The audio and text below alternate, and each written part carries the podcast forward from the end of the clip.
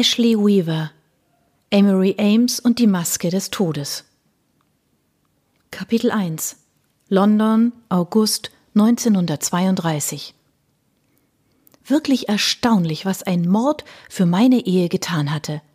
Natürlich wollte ich nicht leichtfertig über ein so tragisches Ereignis sprechen, aber ich konnte gar nicht anders, als darüber zu staunen, wie eine Begegnung mit dem Tod in unserer Beziehung Wunder gewirkt hatte.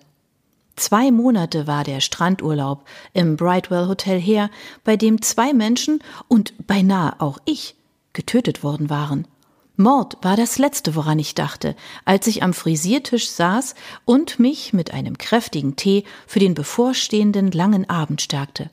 Meile und ich waren kaum eine Woche in der Stadt, und ich musste mich nach einer längeren Ruhepause auf dem Land erst noch an den Zeitplan gewöhnen, den das Wiedereintauchen in die Gesellschaft diktierte. Nach dem schrecklichen Urlaub hatte ich den Rückzug aufs Land nötig gehabt. Schon der Mord allein zehrte an den Nerven, doch als wäre das nicht genug, war meine Ehe zur selben Zeit beinahe in die Brüche gegangen. Ganz zu schweigen davon, dass der Vorfall in all seinen schmutzigen Einzelheiten landesweit in jedem Klatschblatt breitgetreten worden war.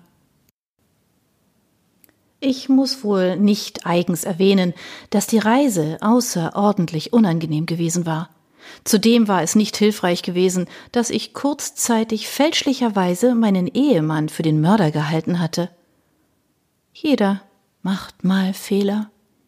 Als das Rätsel gelöst und die Missverständnisse aufgeklärt waren, zogen wir in unser Landhaus Torncrest, wo wir unsere Differenzen größtenteils aus der Welt schaffen konnten, doch diese Idylle war nicht von Dauer.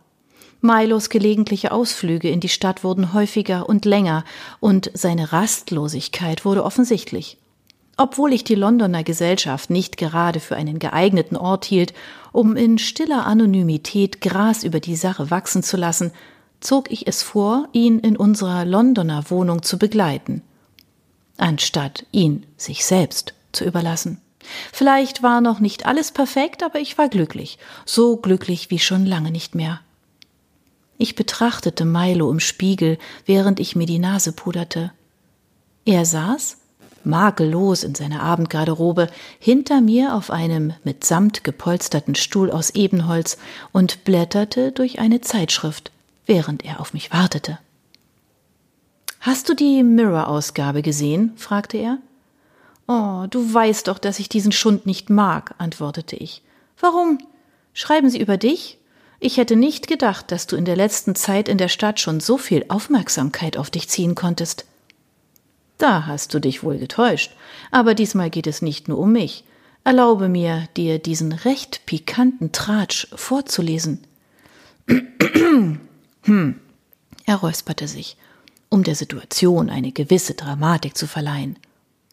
Mr. und Mrs. Milo Ames wurden nach der Brightwell Hotel-Affäre wieder gemeinsam in der Öffentlichkeit gesichtet, was zumindest vorerst die Spekulationen über eine bevorstehende Trennung verstummen lässt.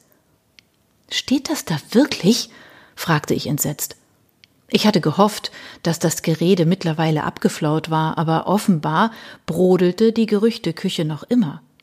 Allerdings, sagte er, abgerundet von einem Beweisfoto unserer seligen Wiedervereinigung.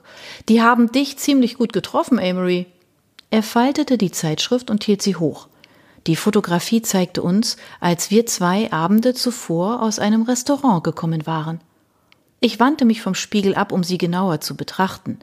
Ich stand jedenfalls nicht im Zentrum der Aufmerksamkeit. Diese Ehre wurde wie üblich Milo zuteil. Ausgezeichnet sah er aus in seiner Abendkleidung, die glatten, attraktiven Gesichtszüge im Dreiviertelprofil und das Blitzlicht spiegelte sich im schwarzen Haar. Es war geradezu lächerlich, wie fotogen er war. Der Premierminister ist vor uns rausgegangen, sagte ich.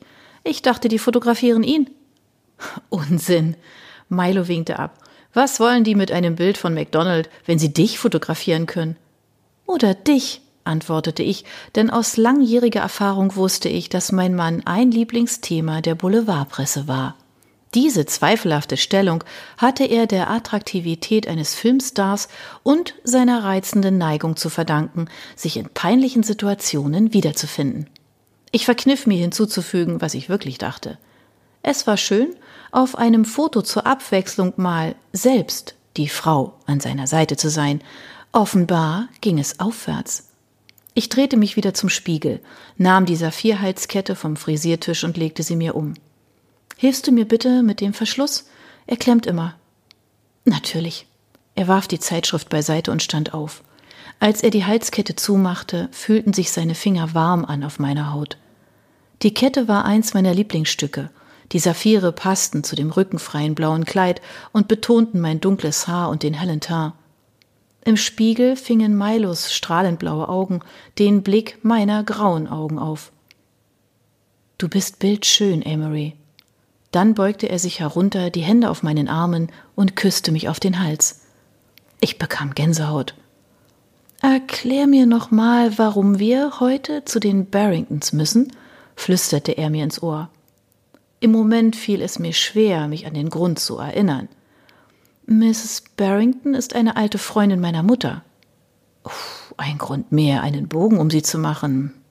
Ich achtete nicht auf den Kommentar und fuhr fort, auch wenn Milo es mir sehr schwer machte, mich zu konzentrieren. Als sie gehört hat, dass wir in der Stadt sind, wollte sie uns unbedingt zum Abendessen einladen. Und ich finde das sehr nett von ihr. Eigentlich hatte sie sogar regelrecht darauf beharrt. Ich war ein bisschen verdutzt gewesen, mit welcher Dringlichkeit sie mich sehen wollte, wenn man bedachte, dass sich unsere Wege schon seit Jahren nicht mehr gekreuzt hatten. Aber ein Dinner mit ihr konnte sicher nicht schaden. Das wird ein netter Abend, sagte ich wenig überzeugt.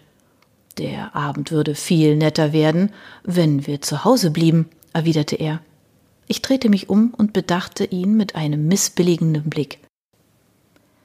Er nutzte die Gelegenheit und küsste mich. Dabei zog er mich in seine Arme und der Hocker fiel um. Gedämpft hörte ich das Telefon in der Diele klingeln und Winelda, mein Dienstmädchen, ging ran. Einen Augenblick später klopfte sie zögerlich an die Tür. Sie verschwindet bestimmt gleich wieder, flüsterte Milo. Du bist echt unverbesserlich. Ich lachte und löste mich aus der Umarmung. Etwas widerwillig ließ er mich los. Ich drehte mich um, stellte den Hocker wieder auf, strich mir Kleid und Haare glatt und rief Ja, Winelda, kommen Sie rein. Sie öffnete die Tür einen winzigen Spalt, als hätte sie Angst, hineinzusehen. Ihr Auto steht bereit, Madame. Danke, wir sind gleich draußen. Sie schloss die Tür und ich wandte mich an meinen Mann. Wir sollten besser los? Milo seufzte schwer. Ja, dem konnte ich nur zustimmen.